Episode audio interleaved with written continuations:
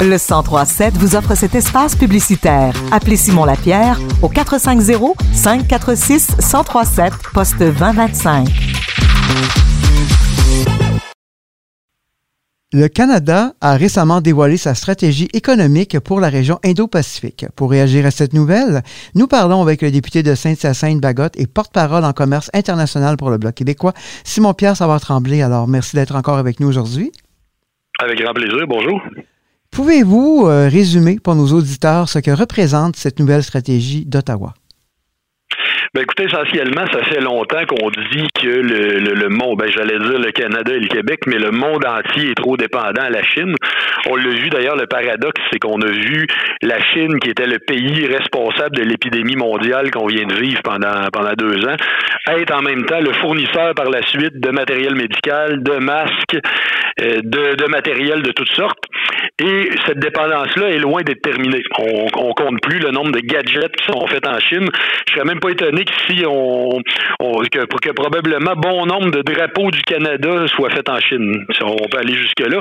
On sait que c'est un véritable empire. On sait que c'est un pays même qui, comme on le sait, s'est ingéré, puis là c'est public maintenant, dans les dernières élections fédérales. Il y aurait eu 11 candidats, dont possiblement des gens qui ont été élus, on n'a pas encore les noms, qui auraient été financés par le régime chinois par des, par des moyens détournés à travers des membres du Parti communiste chinois. Et on constate donc maintenant qu'on a une volonté depuis longtemps de développer des liens avec la région Indo-Pacifique, donc avec une bonne partie de cette région-là, de la région asiatique, euh, dans le but de faire contrepoids seulement à l'influence de la Chine et aussi, il y aurait un paquet de perspectives intéressantes. Alors, cette stratégie-là, ce qu'on y voit, on y voit notamment qu'il y a beaucoup d'argent qui est, investi, qui est annoncé pour des missions commerciales, pour des projets d'infrastructure, etc., etc., dans le but de faire miroiter des perspectives intéressantes en ce qui concerne le territoire canadien dans cette région du monde.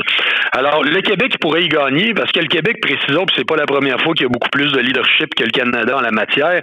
Le Québec, il a depuis 2021, donc depuis l'an dernier, sa propre stratégie territoriale pour lindo pacifique c'est clair qu'il y a beaucoup de secteurs québécois qui pourraient bénéficier d'un renforcement des liens qui nous unissent à cette région du monde, qu'on pense aux technologies, à l'aérospatiale, à l'énergie, au bioalimentaire, aux foresteries, euh, à la transition euh, environnementale, bien sûr, dont on n'arrête pas de parler. Donc, la diversification des marchés ne peut qu'être favorable au Québec pour réduire notre dépendance face à la Chine. Mais reste à voir, bien sûr, si ça va accoucher d'une souris, tout ça. Donc, au sein du Bloc québécois et à titre personnel, euh, il, y a, une bonne dose de scepticisme encore. Vous avez certainement, euh, vous aurez l'occasion d'en reparler, mais vous surveillez ça de près. Là. Oui, parce qu'en 50 c'est pas la première fois qu'on en entend parler, puis en 50 ans, jamais on s'est véritablement donné les moyens de nos ambitions par rapport à la région Indo-Pacifique.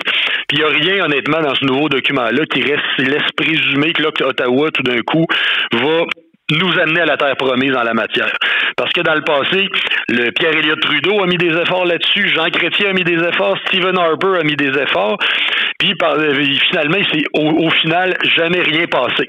faut aussi mentionner que Justin Trudeau, il y a une stratégie qui est quand même en grande partie incohérente, parce qu'il y a peu de temps encore, il parlait de faire rentrer la Chine dans le partenariat transpacifique, qui est une zone euh, de libre-échange pour les nations qui sont autour du, du, du Pacifique, la plus grande zone de libre-échange au monde. Et le but d'avoir constitué cette zone-là, c'était précisément de constituer un espace hors de la Chine. Puis donc de vouloir faire rentrer la Chine là-dedans, ça n'a aucun sens. Le gouvernement de Justin Trudeau a aussi parlé d'un accord commercial avec la Chine qui a été abandonné par la suite. Donc il n'y a pas tant de cohérence là-dedans. Là, on entend le, on entend Justin Trudeau euh, dénoncer, il a fait ça cette semaine, il a dénoncé le fait que euh, l'ambassadeur de Chine qui, avait, qui commençait une conférence à l'Université d'Ottawa a demandé l'expulsion des caméras des journalistes qui étaient là. Euh, il l'a dénoncé, soit, mais ça fait longtemps qu'on aurait attendu la cohérence de sa part.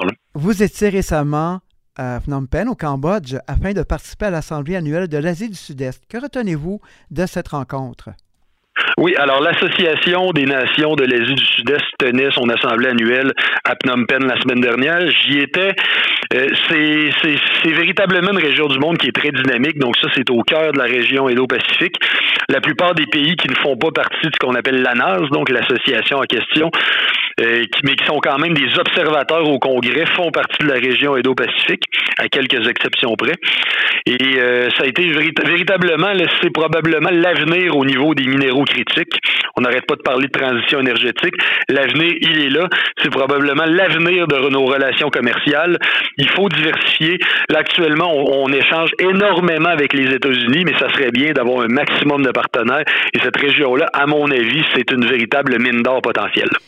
Et à votre agenda, il y avait également une escale à Taïwan afin de, renforcer le dialogue pour un partenariat économique avec cette région importante au niveau géopolitique.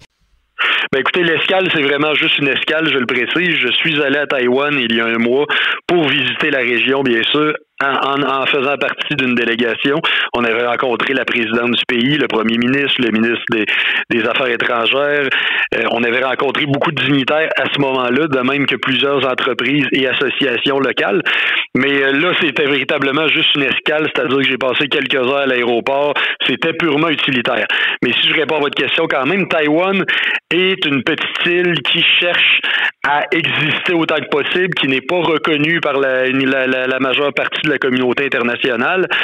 Euh, et c'est une petite île qui, à tout prix, doit survivre, c'est-à-dire éviter toute attaque potentielle, toute menace potentielle venant du grand géant continental qui est, qui est au bord de ces rives-là. Taïwan, il faut savoir que c'est un véritable géant technologique. C'est un immense producteur de semi-conducteurs.